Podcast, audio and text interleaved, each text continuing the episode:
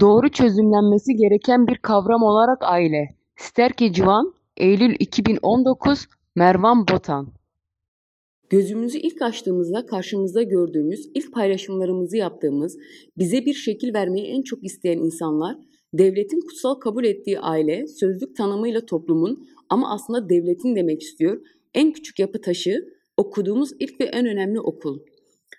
Çocuklarına kendilerini adadığını, onların yaşamlarını kendilerine en temel amaç olarak edindiğini her fırsatta belirten aile aslında ne kadar gerçekçi veya bu samimi duygular ne kadar devlet ve kapitalist modernitenin emri ve etkisi altında. Aile ile ilgili doğru sorular sormak bizi onun çok çarpıtılan öz anlamına götürmeye yardımcı olacak yegane anahtar olarak görünüyor. Şu anki duruma baktığımızda karşımızda yapılacak en acil işlerin başında bu öz anlama varmak geliyor. Ulusal mücadele ve devrim mücadelesi kurtuluşu hedeflenen insanların omuzlarında yürür. Çünkü ezene, sömürgeleştirene, katile, faşiste en büyük öfkeyi onun kanlı çarkları içinde ezilen insanlar duyar ve hisseder. En güçlü başkaldırışlar, isyanlar ve militanlar da yine bu ezilen insanlardan çıkar. Çünkü bu insanlar bilir ki mücadele edilmeyen her an, mücadele edilmeyen her an düşman onu imha edebilir ve karşıdaki düşmana düşman su uyur, düşman uyumaz misali hiçbir zaman boşluk affetmeyecektir. Dolayısıyla asıl olan zafer elde edilinceye kadar, düşman tamamen bertaraf edilinceye kadar mücadelede ısrar etmek, mücadeleyi büyütmektir. Ve mücadele onu en iyi temsil edenlerin yarattığı güçlü değerler üzerinden kendini büyütür, başkaca insanların moral değerlerini etki eder, umut yaratır, umudu yükseltir. Bunun son aşaması ise toplumda devrimci bir karakter yaratmaktır. Sistemin yarattığı bunalımlı kişilikler doğanın bir diyalektiği olarak kendi kurtuluş umutlarını kendilerini yaratmaya doğru meyil gösterirler. Düşmandan kurtulmanın en güçlü yolunu kendini bulmak, tanımak ve kendi olmak olarak anlayan insan toplumun devrimci karakterin en önemli parçası olacaktır artık. Bu aşamada elbette ki kapitalist modernite ve onun hipnotize edilmiş köleleri de böylesi devrimci bir karakterin ortaya çıkmaması için ellerinden geleni ortaya koymaktan çekinmemektedir. Toplumun mücadeleye katılmaması için her türlü engellemeler ve zorlukları çıkarmak ve en nihayetinde mücadeleyi tasfiye etmek için ne gerekiyorsa yapabilmektedir. Kuşkusuz Kürdistan için bu belirttiğimiz durumlar daha gerçekçidir ve en çok bilinç yaratılması gereken konulardan olmaktadır. Biz de bugün sistemin bu hipnotize olmuş kölelerinden en önemlisi olan aile üzerinde yoğunlaşarak bu soruna bir çözüm geliştirmeye çalışacağız. Çünkü Kürdistan için parçalanmamış hiçbir değer bırakılmamıştır. Toplumdan aileye, bireye ve bireyin düşüncesinin her bir hücresine kadar sistem tarafından paramparça edilmeyen hiçbir zerre bırakılmamıştır. Önderliğin aile kurumuna karşı duruşu. Tüm konularda olduğu gibi önderlik gerçeği bu konuda da bizlere en iyi örneklerden biridir. Önder Apo'nun Üveyş, Üveyş ana ile olan diyalogları başta olmak üzere ailesiyle olan ilişkileri hepimiz için derslerle doludur. Önderlik kendi hayatından örnekler verirken babasına karşı ilk isyanım dediği karşı çıkışından, ailenin ablasını bir çuval buğday ve biraz para karşılığıyla evlendirmesinden ve üveş anaya bir parça kumaş bile almamasından bahseder. Önderlik aile içerisinde onu geri onu geriye çekmeye çalışan, çocukluk hayallerine ve yaşam heyecanına müdahale eden deneyimlerle karşılaşmıştır.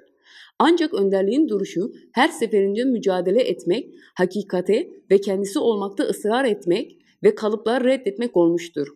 Peki bu karşı çıkışlar önderliği hayırsız bir evlat mı yapmıştır? Üveş ana Önder Apo'ya sen memur oldun artık. Bana bir parça kumaş al talebine karşı Önder Apo hayır ben sana bir parça kumaş değil özgürleşmiş bir ülke vereceğim demiştir. Önderliğin kız kardeşinin bir çuval buğdaya satılmasına karşı duyduğu öfkeyi koruyarak ben bunu kabul edemezdim. Bu kızları canavarların önüne atamazdım deyip kadın kurtuluş ideolojisini yaratması kadar değerli başka bir şey olabilir mi? Ailesinin bu talep ve pratikleri karşısında Önder Apo ailenin küçük bir devlet olduğunu, devlete ve kapitalist moderniteye gönüllü ajanlık yapan bir yapı olduğu gerçekliğini kavramıştır. Ve bu aslında Önder Apo'nun ilk savaş meclisi olmuştur.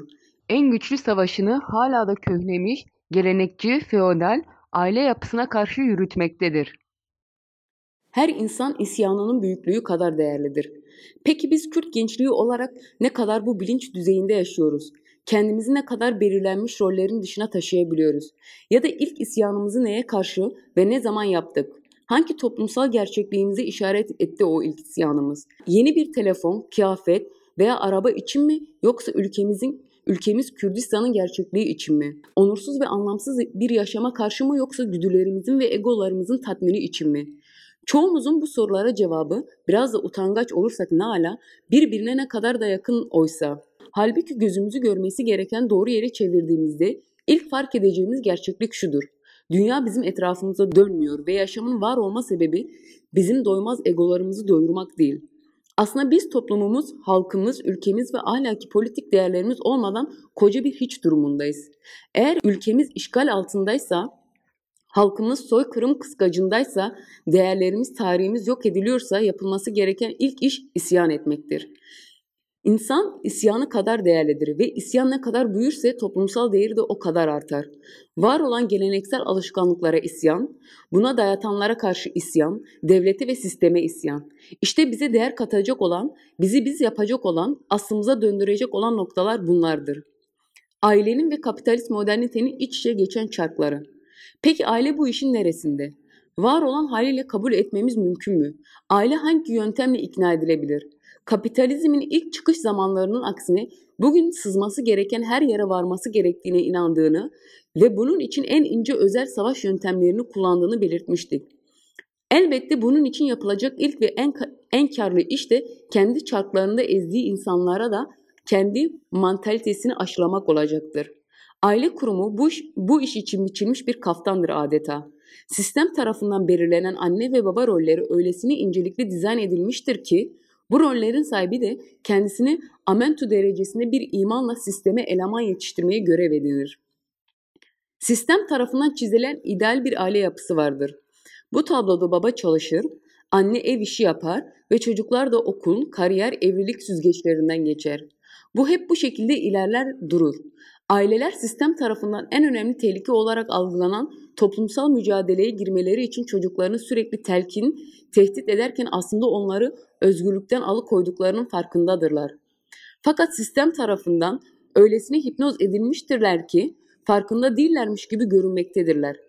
Anne babamızdan sürekli duyduğumuz olaylara karışma, okulunu oku, yoluna bak sözleri de tam da sistemin biz gençlere özgürleşme iddia ve arayışındaki kişilere karşı oluşturduğu kutsal bir mottodur.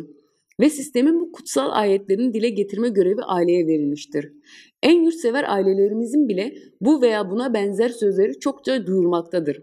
Mesela çoğu belki de tüm yurtsever aileler çocukların toplumsal bir eyleme katılması için ilk şart okullar ilk şart olarak okulların okulunda dersleri geçmesi gerektiğini söyleyebilmektedir. Özgürleşme eyleminin kölelik kurumunda başarılı olması şartına bağlı olması çelişkisi bile sistemin ne kadar incelikli olarak her yere nüfus ettiğini açıkça gösterebilmektedir. Buna benzer diğer bir örnek de anne babaların en mutlu günlerinin çocukların doğum günü olmasıdır. O kadar derin bir köleliğe bu kadar içten bir rıza gösteriyor olması akıllara maya akıllara maya uygarlığındaki tanrıya gönüllü verilen çocuk kurbanları getirmektedir. Oysa aileler bu şekilde çocuklarının ellerine kendi elleriyle kölelik kelepçelerini takmaktadır. Bu kelepçenin altın yüzük şeklinde olması bu gerçekliği değiştirmemektedir. Aile ve sistem girdabında apocu çıkış. Öyleyse tespiti doğru koymak gerekir. Var olan haliyle ne ailelerin bize verebilecek bir özgürlük değeri ne de bizlerin onlara verebileceği özgür bir gelecek vardır. Yapılması gereken ailenin de çocukların da hemen ülkenin özgürlük mücadelesiyle kendilerini özgürleştirme süreci ve yoğunlaşmasına girmesi devrimcileşen bir halk gerçekliğinin birer neferi olmalarıdır. Bizler ailenin kendisine karşı değiliz ama bu haliyle ailenin de kabul edilemeyeceği çok açıktır. Özgürleştirmeyen, köleleştiren, toplumsallaştırmayan ve sisteme entegre eden tüm yönlerin en güçlü şekilde eleştirilerek bu eleştirilerin pratikte hayat geçirmesi gerekir. Bu pratiğin sürekli tutarlı, dürüst ve istikrarlı bir şekilde yürütülmesi gerekiyor.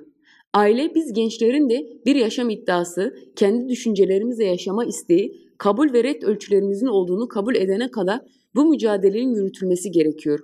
Bu durumda baş, başta karşı çıkanlar tehditler olacaktır ancak sonrası kabul etmek, etmektir. En son aşamasında da toplum için mücadele eden bir evladın gururu kalır ailelere. Şehit Andok Farkı mücadele tarihimizin en önemli fedai eylemlerinden birisini yapmadan önceki son çözümlemesinde annesine ben seni ailemi, halkımı mücadele saflarına katıldıktan sonra daha çok sevdim. Çünkü sizler için neler yapacağımı daha net gördüm şeklinde seslenmesi aslında apocu felsefenin aile kavramına ne kadar derin anlam kattığının en güzel örneklerinden birisidir. Tam da burada karar artık bizimdir. Ya şehit Andok gibi bir bilinç ve pratik düzeyin sahibi olunur, her bir şehit annesinin acısını, öfkesini yüreğimizde hisseder ve bu ruhla yaşama ve mücadeleye katılırız. Kendimizle birlikte ailemizi ve toplumumuzu da özgürleştiririz. Ya da deve kuşu gibi başımızı kuma gömer, görmesek de yoktur, sistemin sadık bir kulu oluruz. Peki sizce hangisi daha anlamlı ve yaşamaya değer?